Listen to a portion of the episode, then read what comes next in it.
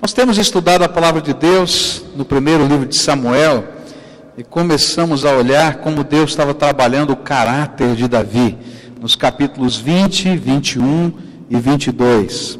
Vimos no capítulo 20 que Deus estava trabalhando o coração de um futuro rei, ensinando a esse homem que alguns valores precisavam nortear a sua vida. O primeiro valor eram as pessoas. Ele devia ser um homem que, apesar de ser líder, não deveria estar voltado apenas para as coisas, mas as pessoas tinham um valor e um significado especial para Deus. E por isso, como líder e representante de Deus, ele tinha que olhar as pessoas. Depois, ele tinha que ser um homem de palavra, um homem de integridade, um homem de lealdade, um homem de compromisso. E Deus então vai trabalhar esses valores na vida de Davi. E terceiro e maior valor é que Deus deveria estar no centro da sua vida. Não havia mais ninguém em quem ele pudesse confiar ou depender, somente o Senhor e somente aquele que o havia chamado e ungido é que podia sustentar o seu ministério.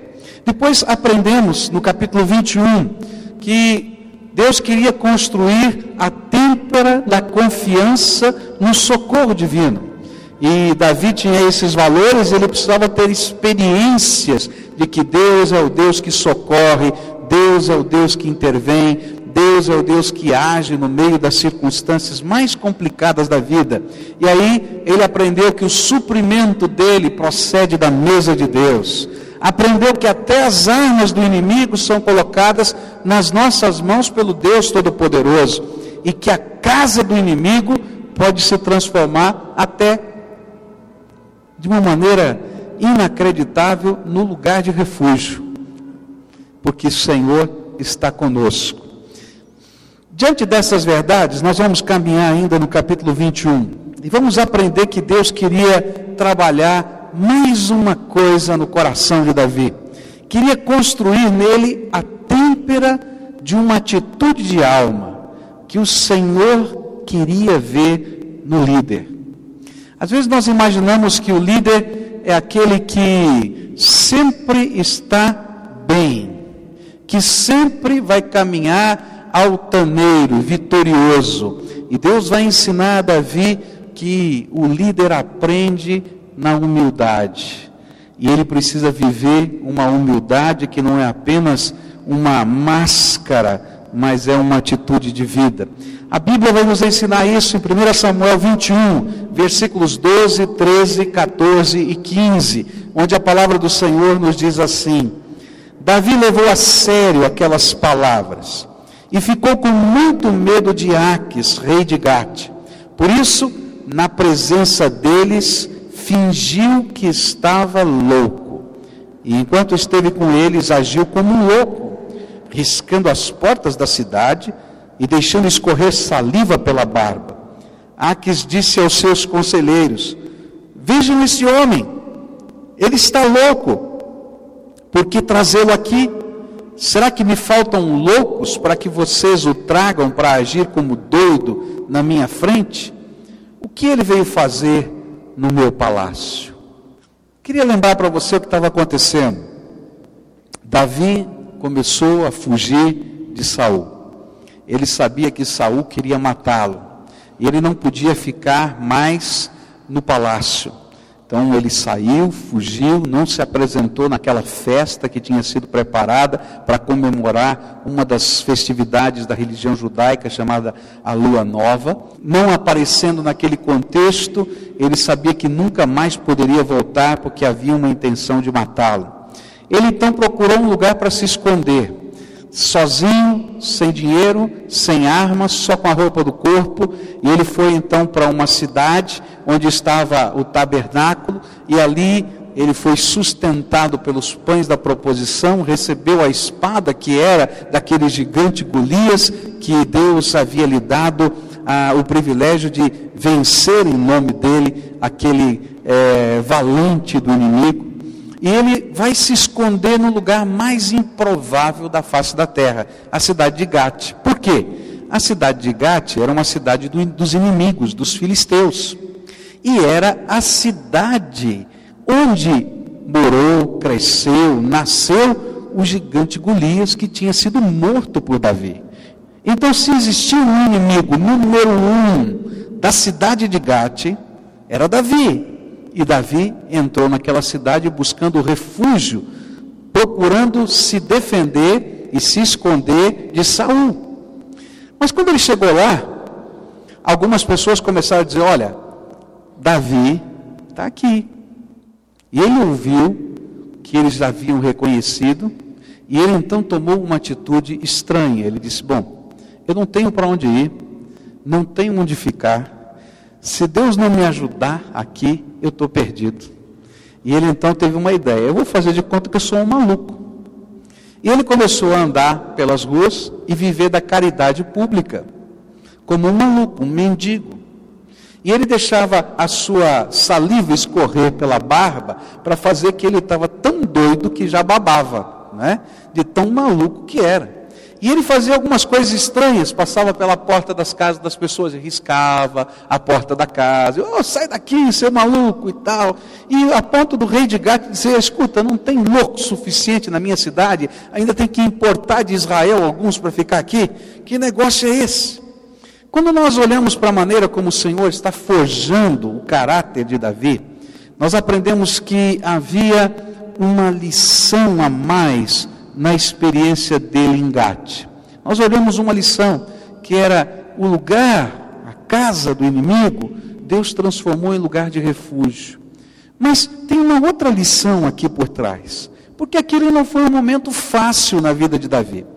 Aos olhos de todos os homens e aos olhos do próprio Davi, a maneira que ele estava percebendo as circunstâncias e quem sabe até a sua segurança aparente na casa do inimigo, envolvia algo descrito por um autor evangélico chamado Ken Blanchard, nos seguintes termos: o sucesso não é eterno e o fracasso não é fatal. Ah, aqui tem uma lição de Deus para as nossas vidas. Aos olhos humanos, Davi, na cidade de Gate, era o vencedor derrotado. O povo da cidade dizia assim: não foi esse que matou Golias? O cara é tão complicado na vida dele que ele ficou louco pelas tragédias pessoais dele. Se talvez ele não estivesse preocupado com essas coisas, ou aquilo que as pessoas falassem, no mínimo, no mínimo, o coração de Davi, ele olhava para ele babando no meio da rua, não é? Pedindo esmola para viver e se sentindo o mais humilhado de todos os homens. Você consegue se colocar nessa situação? De um dia você não tem uma casa para voltar, de você não ter um projeto de vida para construir, de você estar tá andando pela rua e tendo que viver da caridade dos outros e fingindo que é maluco. Nem o direito à sua própria sanidade. É interessante como essa questão da sanidade é uma coisa tão forte e importante no coração da gente. Eu me lembro que eu estava conversando com uma pessoa muito querida. Essa pessoa estava lutando contra um câncer e ela foi ao seu médico e esse médico disse: Olha, o seu câncer está fazendo metástase. O tipo de câncer que você tem, ele vai caminhar para uma destas situações ou para todas elas e a gente não não pode dizer o que vai acontecer. E começou a dizer: olha, pode atingir tal órgão, tal órgão, tal órgão. E aquela senhora, numa firmeza emocional, é claro que essa é uma palavra dura, mas uma firmeza emocional até o momento que o médico disse assim: esse câncer tem a tendência de se proliferar no cérebro. E aí, meus queridos, aquela senhora chorava e dizia: Deus, tudo menos a minha sanidade, menos a integridade da minha personalidade. Senhor, se o Senhor não quer me curar, tudo bem, mas não permita que eu seja alguém que não sou eu. Você pode imaginar Davi? Davi naquela hora dizendo: Puxa vida, Deus, de que valeu aquela unção? Senhor, que negócio complicado foi esse quando um dia o profeta chegou na minha casa e me derramou azeite na cabeça e disse: Você é ungido. Nossa, quanta confusão, Deus, eu não estou entendendo nada. No mínimo, meus queridos, ele estava se sentindo o mais humilhado de todos os homens. Mas e aos olhos de Deus?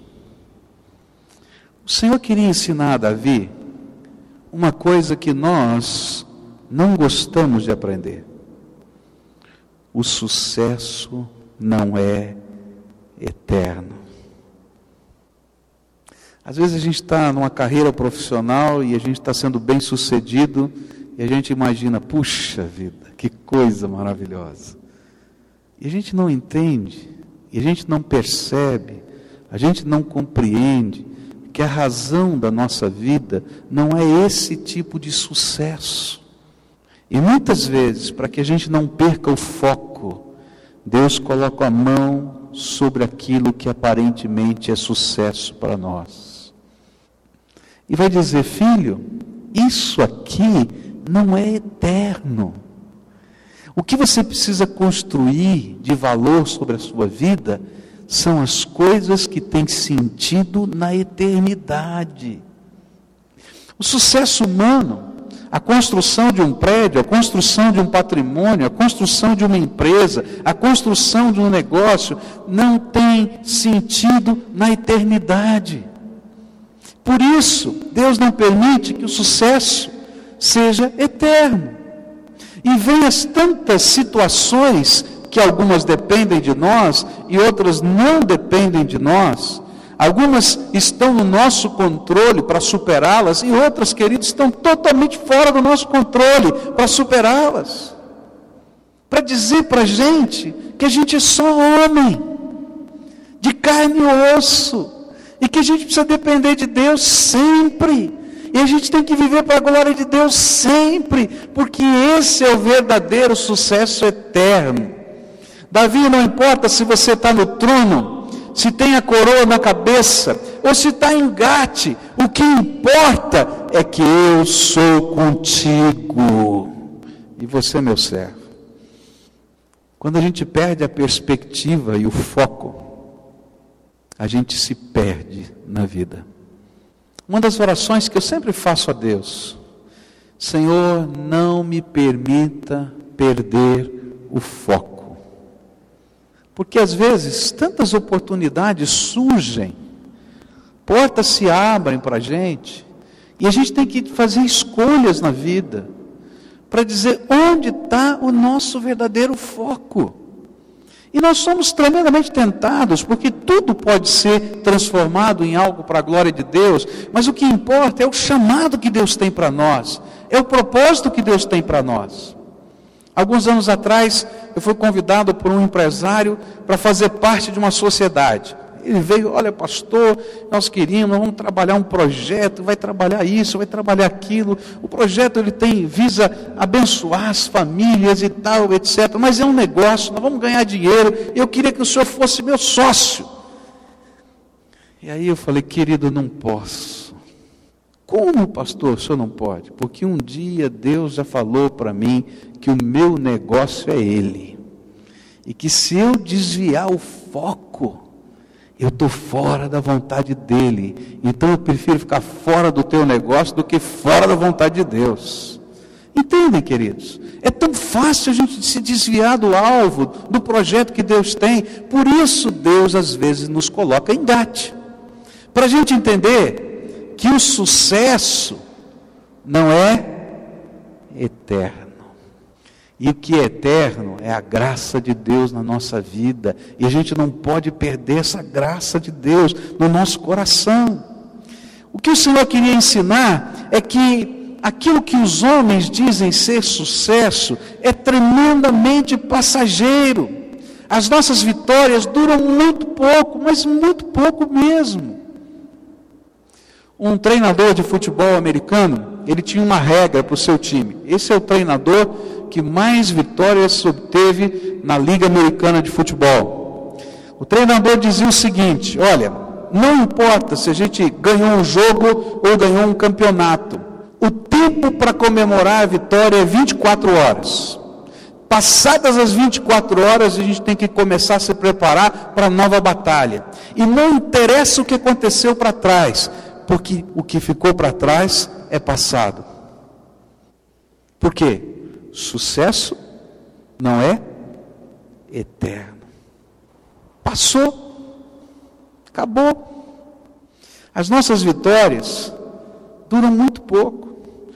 E aquele que havia sido aplaudido ao entrar na cidade, Davi, lembra quando ele entrou na cidade? As mulheres faziam canções e ele era aplaudido e diziam: Olha, é, ah, Saul matou os seus milhares, mas Davi matou os seus dez milhares e assim por diante. Agora esse homem estava babando que nem doido na cidade de Gate. Não tinha lugar na sua terra, não tinha para onde ir. Aquele que era o herói da nação agora era um fugitivo com a cabeça a prêmio. Por isso, o verdadeiro sentido do sucesso e do fracasso não se encontram no aplauso humano, mas no que Deus pensa de nós. O que é que Deus pensa de você? Não interessa se o seu, se a sua empresa acha que você é um bom funcionário, se as pessoas estão dizendo que você é isso, aquilo, quero saber o que Deus pensa de você, porque é isso que vale. Porque isso é que tem valor eterno. O resto passa muito rápido, muito rápido, e não vai sobrar nada. O verdadeiro sentido está na aprovação de Deus. E a aprovação divina é o único sucesso que interessa porque o resto é ilusão. Mas de outro lado, aos olhos de Deus, o aparente fracasso também não é fatal. Lembra daquela frase? O sucesso não é eterno e o fracasso não é fatal. Bom, e agora? Babando como doido. Não tem jeito, não tem esperança para mim. Deus está falando: não, filho, não é nada disso. Tudo isso faz parte do treinamento dos valores que eu estou fazendo na sua vida. Por isso, o sucesso humano não é eterno, mas o fracasso também não é. Não é fatal, não acabou. Não preciso perder a minha esperança. Eu continuo tendo um Deus. O mesmo Deus que me ungiu vai cumprir a sua promessa, mesmo que todos achem que eu sou maluco. Fracasso não é o fim. Deus continua tendo um plano. Sucesso e fracasso, na verdade, precisam desenvolver em nós uma atitude. Tanto no sucesso quanto no fracasso, essa atitude precisa permear o nosso coração. Humildade. A humildade de quem depende de Deus. A humildade de quem é grato a Deus. Estar em Gate levou Davi a perceber que só o Senhor é o seu protetor, ninguém mais.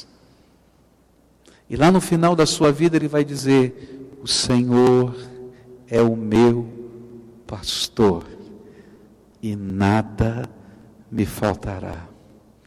Ele não escreveu isso na juventude, ele escreveu na velhice, olhando para tudo que aconteceu na sua vida, olhando para a vitória lá com Golias, mas olhando também para a cidade de Gate e dizendo: O Senhor é o meu pastor e nada vai me faltar. Não aparente sucesso, não aparente fracasso, Ele nunca me deixou. Enquanto as pessoas aplaudiam, ele estava comigo, e quando todos diziam não tem lugar para você na terra, ele continuava comigo, e ninguém pôde mudar o propósito de Deus. E aquilo que parecia ser o mais improvável aconteceu. Aquele menino que um dia foi ungido rei, que agora era fugitivo contra o homem mais poderoso de Israel, escondido na terra do inimigo, babando como um louco, um dia volta para receber a coroa do Todo-Poderoso, porque não era dos homens, era do Todo-Poderoso. Por isso a Bíblia vai dizer: humilhai-vos debaixo da potente mão de Deus, e Ele, a seu tempo, vos exaltará. O sucesso não é eterno, mas o fracasso não é fatal, porque o Senhor é por nós, é o nosso pastor, e Ele continua no projeto conosco, Ele não desistiu da gente. Estar em Gate levou Davi a entender que não apenas Deus era o seu verdadeiro protetor, mas a compreender o seu valor. O seu valor não depende do que os outros pensavam sobre ele, não dependia disso, mas sim do plano que Deus tinha para a sua vida. O seu valor dependia do propósito de Deus para ele. E ainda que ele parecesse um insano, um louco, Deus tinha dado a ele um valor de ser rei, simplesmente porque este era o plano do seu Deus. Quanta gente vive uma vida medíocre por causa do sentimento de desvalor? Ah, meu pai nunca me elogiou, minha mãe nunca me abraçou, eu nunca tive a oportunidade que Fulano teve. Para mim, as coisas parecem mais complicadas e difíceis do que parecem na vida de outras pessoas. Eu me sinto o pior de todos os homens ou o pior de todas as mulheres, porque já vivi isso, já vivi aquilo, já aconteceu isso comigo, já aconteceu aquilo outro. Moço, moça, mulher, homem, velho, cabelo branco. Quantas vezes a gente vive tudo isso? E a vida vai ensinar uma coisa para a gente: o valor da gente não está nessas coisas, nem no sucesso, nem no fracasso, nem no dinheiro, nem no aplauso, nem no elogio, nem no abraço. O valor da gente está em que Deus nos amou de uma maneira tão tremenda, tão intensa, tão maravilhosa, tão profunda, que ele deixou a glória do seu céu, se esvaziou de si mesmo para poder caber na forma humana e tomou o meu lugar e o teu lugar na cruz do Calvário, para que todo aquele que nele crê não pereça nos seus sentimentos, na sua vida, no seu caminhar e até na eternidade, porque você tem valor para Deus. E o nosso valor está focado no propósito, no alvo, no desafio, no projeto que Deus tem para mim e para você.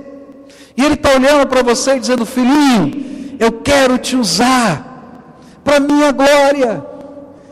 E alguns, queridos, talvez vão estar no meio humano, num patamar, mas Deus não está olhando para isso, porque Deus não nos julga segundo os valores dos homens, Ele está olhando o coração da gente. E ele está dizendo: Você para mim é precioso. Um autor escreveu falando sobre filhos, e um livrinho esgotado, mas muito interessante, dizendo problemas com os pais. Muito interessante. Esse livro então falava que muitos dos filhos têm dificuldade de entender o amor paterno. E ele dizia o seguinte: que na vida, se você tem dinheiro, você recebe uma medalha de ouro. Se você é bonito, você recebe uma, uma medalha de prata. Se você é inteligente, você recebe uma medalha de, de bronze. Mas na família, no relacionamento pai e filho, mãe e filho, você sempre receberá uma medalha de ouro só porque existe, mais nada. E queridos, eu queria aproveitar essa fase para dizer para você: você receberá o valor que Deus tem para você simplesmente porque você existe, porque você é amado, porque você é precioso. E às vezes a gente fica correndo para lá e para cá tentando provar para tanta gente alguma coisa. E Deus está dizendo: filho, o sucesso não é eterno. E o fracasso não é fatal. Anda comigo, porque eu sou o verdadeiro valor eterno da tua vida. Eu me lembro de um dos meus professores, na área de aconselhamento, ele um dia compartilhando sobre as coisas que fazem pressão na alma. Ele dizia que o pai dele era um alemão muito forte, muito duro, e na educação ele era aquela pessoa que usava palavras tão fortes e tão duras, e ele sempre dizia: Carlos, você é um burro. E aquele homem então começou a estudar, estudar, estudar, estudar, estudar. Ele já estava na sua meia idade quando ele lecionava para a gente. Ele dizia: Eu acabei de voltar dos Estados Unidos com meu título de doutor. E aí, quando peguei o título na mão, eu falei: Para quê? E lá dentro dele ele disse assim: Para mostrar para o meu pai que eu não sou burro. Gente, às vezes a gente está correndo atrás de valores que não são valores. O verdadeiro valor da nossa vida não está no sucesso ou no fracasso, mas está no propósito que Deus tem para a nossa vida. E quando a gente se deixa guiar pelo propósito de Deus, a gente descobre o sentido da vida, a razão da vida. O andar com Deus é bênção. E não importa se a gente está na cidade de Gate ou se a gente está entrando aplaudido na cidade de Jerusalém. Eu entendo que eu valho porque Deus tem um projeto para mim. Salmo 3, Davi vai falar uma coisa interessante. Ele está fugindo do seu filho Absalão. E ao sair da cidade, um homem chamado Simei diz para ele: Você não tem lugar nessa terra, homem sanguinário. E ele, os seus soldados dizem: Vamos matar esse homem que, que uh, amaldiçoou o nosso rei. Ele diz: Não, essa é uma questão para Deus. E ele vai naquela jornada, se esconde numa caverna, e ali ele escreve o Salmo número 3.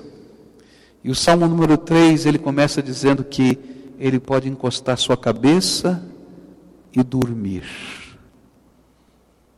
Alguns diriam: como você pode dormir numa situação tão complicada? E ele vai dizer assim: porque Deus é a minha coroa. Ele era o rei que havia deixado a coroa na cidade de Jerusalém e estava numa caverna. Não importa, queridos, se a gente está na caverna, se a gente está em Gate, ou se a gente está lá no palácio. Se Jesus é a coroa da nossa vida, a gente pode deitar, encostar a cabeça e dormir porque eu confio eu sei que Deus tem um plano para a minha vida e nada, nada, nada, nem ninguém vai poder mexer uma vírgula do propósito que Deus tem para mim. Sucesso não é o quê? Eterno. E o fracasso? Não é fatal. Deus tem um plano. Eu vou viver debaixo desse plano de Deus o meu valor, o meu protetor. Mas lá em Gate, Deus levou Davi a aprender o poder da humildade. A Bíblia diz que quando nós nos humilhamos debaixo da potente mão de Deus, Ele a seu tempo nos exalta. E quando nós aprendemos a ser humildes, debaixo da autoridade de Deus, do projeto de Deus, do propósito de Deus, nós obtemos não somente a graça de Deus que toma a frente da nossa vida, mas obtemos o respeito e admiração dos nossos liderados. Porque nós nos tornamos, sem fazer força, sem ter que fabricar nada, agentes da glória de Deus nessa terra. Na verdade, se a gente olhar bem para a história, falta de humildade e submissão era o pecado do rei Saul. E o pecado que fez com que Deus tirasse de Saul o reino. Saul desejava tão ardentemente ser honrado que se tornou um louco obcecado pelo seu próprio valor. Mas aquele que voluntariamente se fez louco diante dos homens, foi honrado pelos homens e pelo seu Deus. Olha que contradição. Às vezes Deus nos coloca em situações difíceis para que possamos aprender que o sucesso não é eterno, nem o fracasso é fatal, que eles são simplesmente etapas da nossa jornada. mas que o andar em submissão e humildade com o Senhor, no tempo certo, revelará o poder de Deus na nossa fraqueza. Por isso, Davi precisava aprender o poder da humildade. E vai haver uma coisa muito interessante, quando a gente vai lendo a história de Davi, a gente vai perceber que ele é um homem cheio de defeitos, com problemas. Nós vamos trabalhar alguns problemas da sua vida, mas ele aprendeu a lição da humildade. Um dia os seus soldados escutam ele dizer que gostaria de beber a água do poço de Jerusalém. É interessante esse negócio de água do poço, não é? O meu avô tinha um poço no fundo do quintal da casa dele. E durante muitos anos, essa era a única água que o vovô usava e a vovó usavam na casa deles. Era interessante porque quando o vovô não estava na casa dele, ele vinha nos visitar, a gente usava a água tratada, não é? E filtrada. E ele tomava água e dizia assim: hum, que água ruim a melhor água que existe é do poço lá da minha casa. Quando eu chegava no poço, lá na casa da vovó, eu tomava a água deles e dizia: Hum, que água ruim, a melhor água é lá da minha casa. É interessante esse negócio. Mas estava lá Davi dizendo: Escuta, que saudade eu tenho do sabor, né, do gosto, do jeito, da água do poço de Jerusalém. E aí os seus soldados saem no meio da madrugada, escondidos, e vão buscar um pouco da água do poço. Entram no território inimigo, pegam aquela água, saem no meio da manhãzinha, eles chegam trazendo água e dizem: Davi, nós trouxemos a água do poço de Jerusalém. E Davi olha para aqueles homens e disse: Eu nunca poderei beber dessa água, porque esta água representa o risco de vida que vocês correram. Ela representa o sangue de vocês, que vocês colocaram em risco, por minha causa. Por isso, eu vou fazer dessa água um, uma oferta de louvor a Deus. E ele reúne os seus soldados abre aquele, aquele lugar onde eles trouxeram a água, o odre, e derrama a água na terra. E disse: Eu não posso beber a água que representa o seu sangue. Meus irmãos, esse é o tipo de líder que os homens vão seguir, que é capaz de perceber o outro, que é, que é capaz de perceber o que vai no coração das pessoas esse era o tipo de rei que Deus queria para aquela nação. Esse era o tipo de governante que não estava preocupado no seu valor, na sua glória, no seu projeto, no seu alvo, mas que podia entender que as pessoas valem mais do que as coisas. Mas isso, para ser construído no coração daquele menino e para que ele não perdesse o foco, teve que passar por uma cidade de Gate. E às vezes, quando a gente está na cidade de Gate, a gente não entende o propósito de Deus e diz: Deus, por quê? Por que, que o Senhor me ungiu? Por que, que o Senhor me escolheu? Está tão complicada a cidade de Gate. Ele está dizendo: Filho, eu estou querendo te ensinar que o sucesso não é eterno, que tem coisas muito maiores, que tem coisas que valem a pena, que tem coisas que transcendem a vida. E quero te ensinar que os obstáculos, os fracassos, as quedas, as derrotas também não são fatais, porque eu sou o Deus de toda graça e de toda misericórdia. E se é uma coisa que eu vibro na palavra de Deus, é saber que Deus nos ama e que não importa o que tenha acontecido na nossa vida, e às vezes, queridos, nós caímos de boca no chão, nós nos esborrachamos, nós pecamos, nós falhamos, nós decepcionamos pessoas e decepcionamos a Deus. Mas Deus olha para nós e diz: Filho, o fracasso não é fatal. Vem cá, eu quero te dar uma nova vida. Levanta-te, levanta-te. E a gente diz: Eu, Deus, não dá, não pode, não funciona. Ele diz: é você mesmo, porque eu não deixei de ter um propósito para a tua vida. E aí? O que, que Deus quer te ensinar? O Senhor gostaria que hoje você aprendesse que o Senhor, e só o Senhor, é o verdadeiro sucesso da nossa história. O resto é ilusão. Passa. Passa. O Senhor tem um propósito para a tua vida. Ele te colocou num lugar Ele te deu coisas, habilidades, dons, Ele te deu recursos. Ele está dizendo, filho, se coloca inteiro sobre o altar.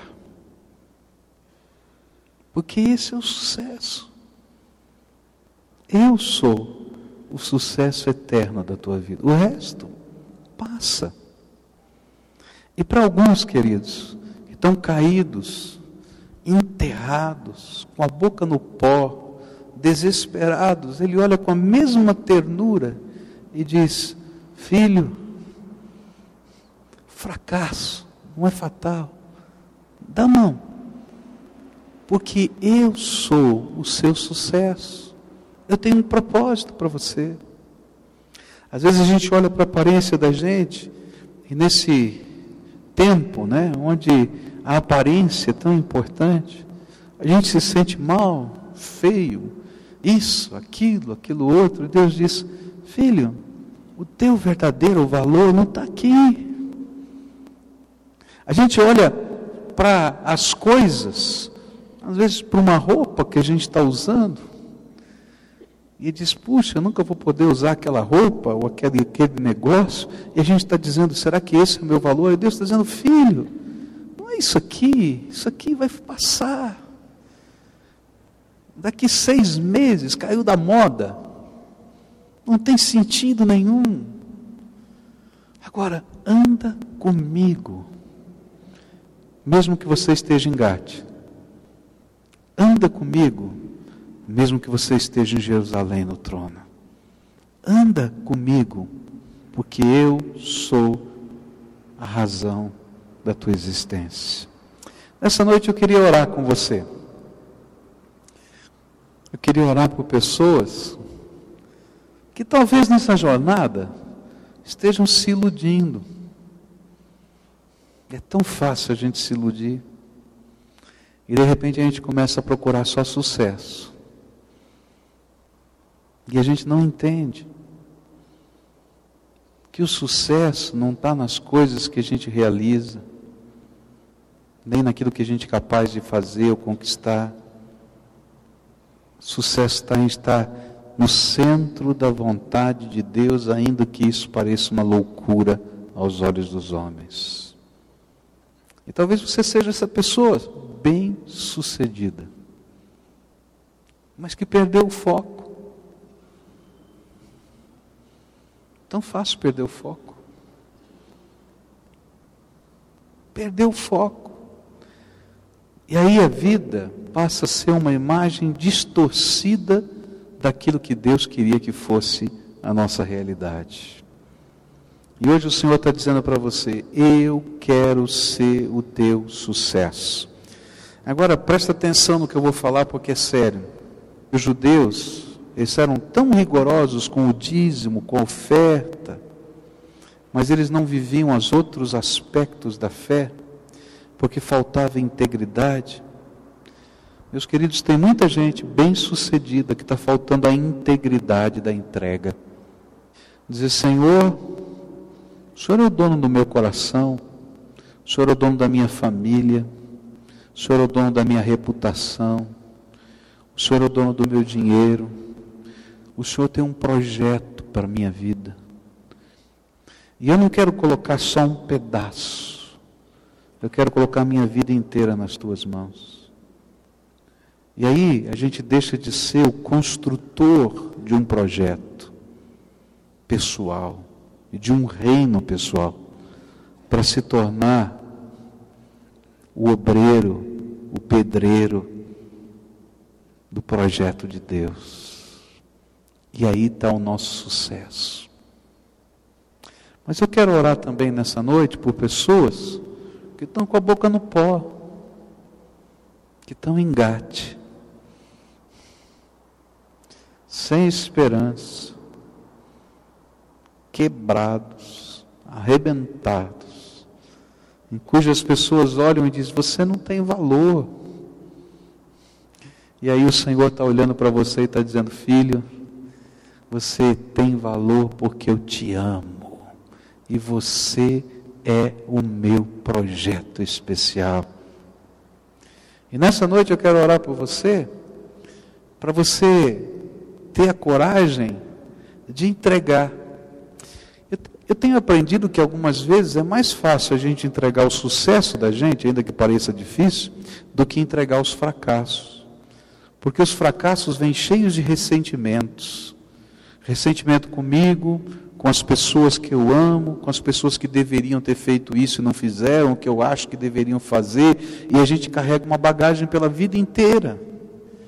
E hoje o Espírito Santo está falando: para com isso.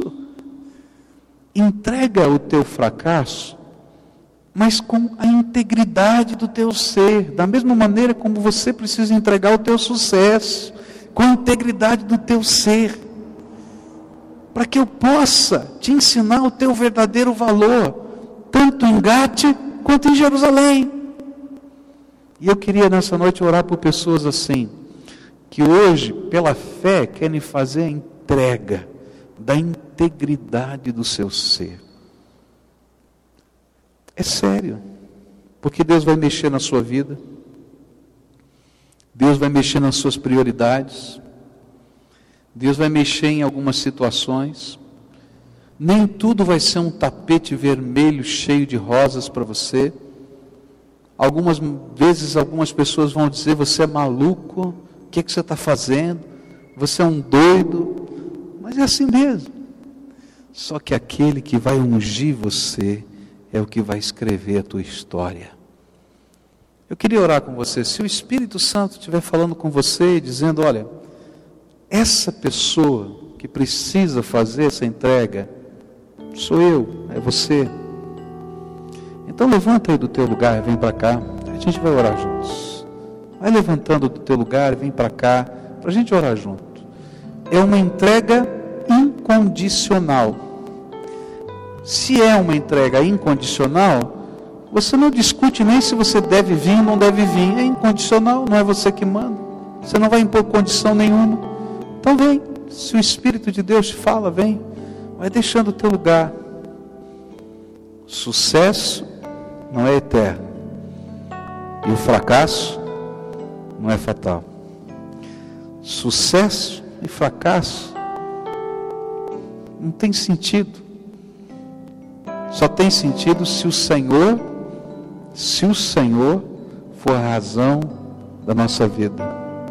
E se o projeto não é mais o meu projeto ou o seu projeto, mas se for o projeto de Deus para nós. E aí não importa se a coroa ficou em Jerusalém, se eu estou numa caverna, aquele que me ungiu é aquele que prometeu que sempre estaria conosco até a consumação dos séculos. E esse é o nosso valor o valor de um Deus que se importa, de um Deus que ama, de um Deus que restaura, de um Deus que abençoa, de um Deus que escreve coisas novas. Quem mais o Espírito Santo de Deus está falando aqui? Eu sinto que tem, tem uma batalha muito intensa em alguns corações, não sei porquê. Talvez porque o Espírito de Deus já tenha revelado algumas entregas que você esteja em luta para fazer. Mas eu queria dizer para você: olha, não tem lugar mais seguro para você estar do que na palma da mão do Deus vivo. Porque tudo aquilo que parece ser segurança para nós e que a gente segura com as duas mãos, não tem sentido fora da graça de Deus. Por isso, se você é essa pessoa que o Espírito Santo está insistindo, então levanta agora em nome de Jesus e vem. E se há alguma amarra de Satanás impedindo algumas pessoas, na autoridade do nome de Jesus, eu repreendo a Satanás. Eu quero dizer que você tem liberdade para escolher. Quem vem? Quem é que o Espírito Santo está falando? Levanta agora em nome de Jesus e vem, rápido. Pode sair aí do seu lugar. Eu sei que o Senhor tem pessoas aqui que Ele quer ministrar. Ele quer ministrar na tua vida. Então vem, em nome de Jesus. Rápido, vem, em nome de Jesus. Nós vamos orar juntos agora, queridos. Tu entrega, tá? Lembra tudo, você inteirinho, a integridade do teu ser no altar de Deus. Então essa é uma entrega que você tem que fazer. Você tem que falar isso para Deus. Então usa as tuas palavras do teu jeito, da tua maneira mas diz isso para Jesus: Jesus, eu vim aqui para entregar tudo, tudo para o Senhor. Sucesso, fracasso, vida, família, sentimento, amor, projetos pessoais. Vou entregar nas tuas mãos. E eu não quero sair daqui vazio. Porque às vezes quando a gente faz uma entrega, o Senhor dá uma ideia de que a gente vai sair tão vazio.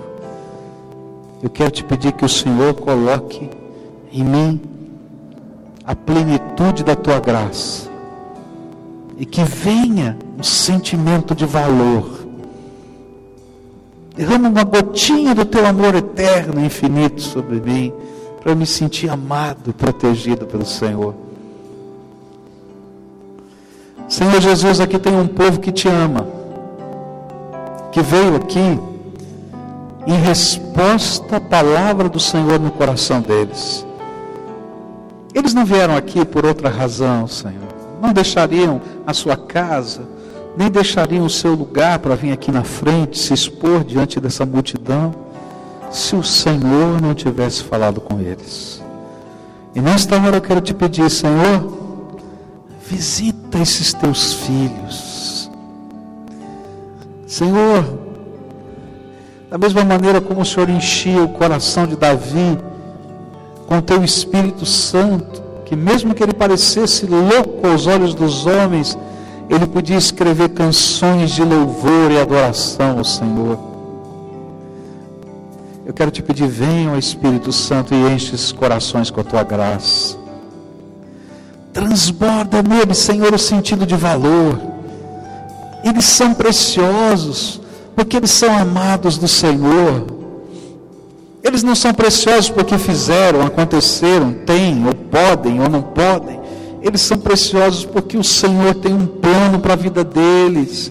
E eles estão dizendo: Senhor, mostra o teu plano para mim, revela o teu propósito. Eu quero seguir do teu jeito, segundo a tua vontade. Eu não sei como é isso. Alguns, Senhor, estão lá embaixo, enterrados, Senhor, naquilo que os homens dizem ser fracasso. Senhor, visita-os com teu poder agora. Eu quero te pedir, Senhor, como Davi também pedia, tira-me de Gate. Tira, Senhor, esses teus filhinhos e prepara um lugar, um refúgio. Prepara, Senhor a revelação do teu propósito. Alguns, Senhor, estão lá no auge, mas o teu Espírito está dizendo: Isso é tão fugaz, é tão passageiro. E eles estão dizendo: Eu quero buscar o Senhor e fazer do Senhor a minha história.